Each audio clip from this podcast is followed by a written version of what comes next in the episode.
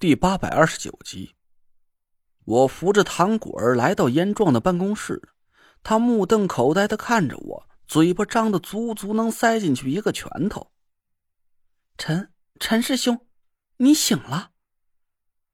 我笑着拍了拍他的肩膀，不好意思，让严兄担心了，没多大事儿，就是睡了一小觉。夏风和楚寒楼呢？我想见见他们。啊哦。燕某的营地里没有牢房，就把他们俩单独关押到禁闭室了。好，麻烦燕兄带我和果儿过去一趟。燕壮梦游一样的带着我和唐果儿朝禁闭室走去。路上，我问了他一句：“听说慧文不见了？”呃，这个。燕壮露出了一脸担忧的表情，小心翼翼的看着我的脸。据小龙汇报，你昏过去的时候，大家都在焦心于你的情况，没人注意到尊夫人的遗遗体突然就不见了。陈师兄放心，我已经派人在周围五公里范围内地毯式搜索，哪怕是掘地三尺，说什么也要找到尊夫人的遗骨。我笑了笑，朝严壮摇了摇头：“不用找了。”啊！严壮张着嘴看着我。一时不知道该怎么接我的话茬了。我们来到了一间禁闭室里，这里戒备森严，四下安静的可怕，只有屋子的铁质栅栏窗里时不时的传出一声苍老的咳嗽。燕壮让人打开了禁闭室的铁门，我走进去，看着楼沟在墙边的夏风，眼神一冷：“夏前辈。”你精心设计了几十年的棋局，还是功亏一篑，不想发表点什么感想吗？夏风凄然一笑，剧烈的咳嗽了几声。他早已没有了之前的嚣张态度和精神矍铄的模样，一张脸就像是一夜之间苍老了二十岁，脸上隐隐出现了灰败的气色。殷红的血迹把他花白的胡子和胸前的衣襟染得斑斑点点。我抓住了他的手腕，探了一下他的脉搏，心里顿时五味杂陈。夏风的经脉已经完全紊乱了，脉象无力，一道微弱的气息半死不活的护在了心脉四周。为了和楚寒楼抢夺天邪命格。两个顶尖的风水高手竟然争相废掉了自己的道行。夏风抬头看了我一眼，眼神满是怨毒。当年我就不该养养虎为患。虽然我自己激活太医令和五魁令需要多费些心神，但也不至于像现在这样。唉。鸡飞蛋打，失算了。我的嘴角抹出一丝冷笑，慢慢的坐在地上。我相信，虽然夏风已经身受重伤，无药可医，估摸着活不过几天时间了，但他的嘴却不是那么好撬开的。我必须要做好跟他花时间泡蘑菇的思想准备。聊聊吧。这几十年来，你费尽心机，又是假扮我师傅，又是主动送死，想要强行转移纳若兰的天邪命格，到底是为了谁啊？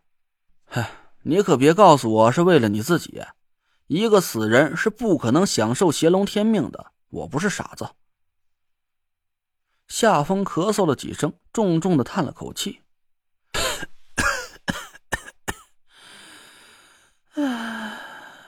小子，爷爷早就想到了，你小两口一定能一路破解爷爷设下的各种障碍，顺利的来到焦头山，激活纳若兰身上的天邪命格。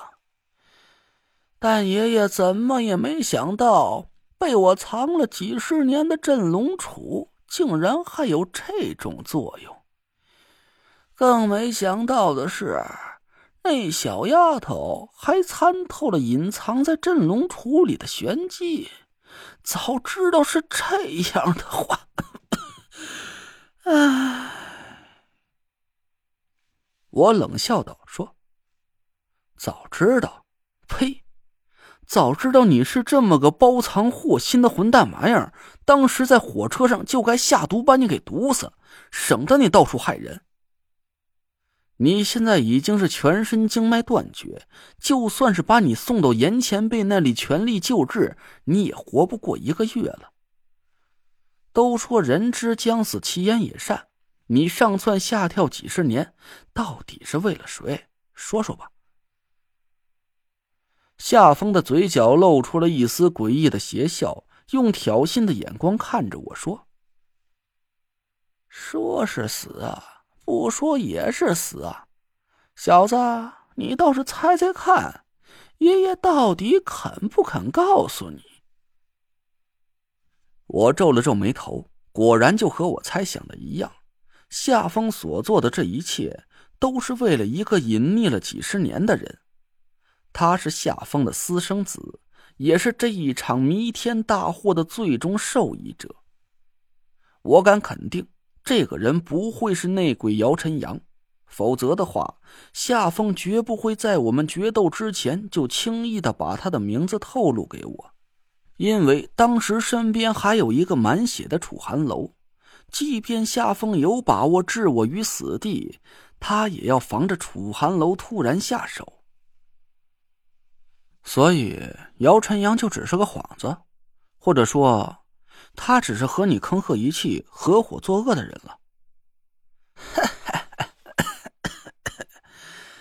陈阳啊，他也没你说的那么没用。那小子是我门下唯一的弟子，为了埋下他这条暗线，爷爷不惜废了他一身道行，又许下了北毛一派掌门人的位置。花费了将近十年时间，上下打点，这才顺利的让他进入了总部。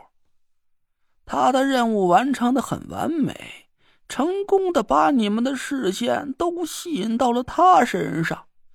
是爷爷自己的计划出了点纰漏，唉，几十年的心血毁于一旦，毁于一旦啊！夏风无比遗憾的拍着大腿，叹了几口气。我见他不肯透露他私生子的任何信息，就只能炸他一下。何苦呢？其实他过得并不差，只是你自己贪心不足，非要把本不该属于他的乾隆天命强加在他身上罢了。我紧盯着夏风的眼睛，他的身子猛然巨震了一下，沉默了半天。才指着我哈哈大笑了起来。乖孩子，你可真聪明，爷爷还以为你真的猜出了他的身份了呢，差点就让你给忽悠住了。行，你小子还真有点陈瞎子那股机灵劲儿，虽然不是那老东西亲生的，但这鬼头鬼脑的德行。真是和他一模一样。我心里暗暗叫苦。别看这老东西将近九十岁了，但脑子却一点也不糊涂，一眼看穿了我的小把戏。我没动声色，紧接着又跟上了一句：“从我到中州不久，你就把他安插到了我身边，这就叫灯下黑吧？连我自己都想不到。”我这辈子最大的敌人竟然隐藏在我身边，亲亲热热的和我称兄道弟。你的胆子也真够大的，还把他一身道行都克制隐藏了起来，让他变成了一个看似一丁点法力都没有的普通人。你是真不怕他身份露了馅儿，让我给剁成了肉酱啊！